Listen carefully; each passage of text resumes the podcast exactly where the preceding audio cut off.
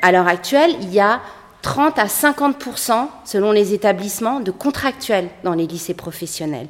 Hein. Et c'est eux qui vont sauter en premier. C'est leurs postes qui vont être remis en question.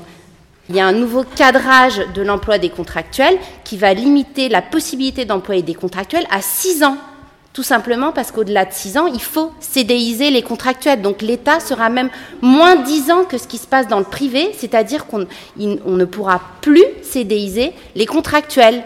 Et en réalité, c'est ça la généralisation des, contractuels. Hein. c'est ça ce qu'ils veulent faire. Quand ils disent qu'il y a 120 000 suppressions de postes prévues dans la fonction publique, c'est supprimer les titulaires, les gens qui ont un statut, qui sont donc protégés et garants du service public et de, l'égalité de traitement de toute la population sur le territoire national, les remplacer par des contractuels qui seront sur un siège éjectable en permanence et qui de toute façon seront sûrs de ne pas pouvoir continuer au-delà de six ans.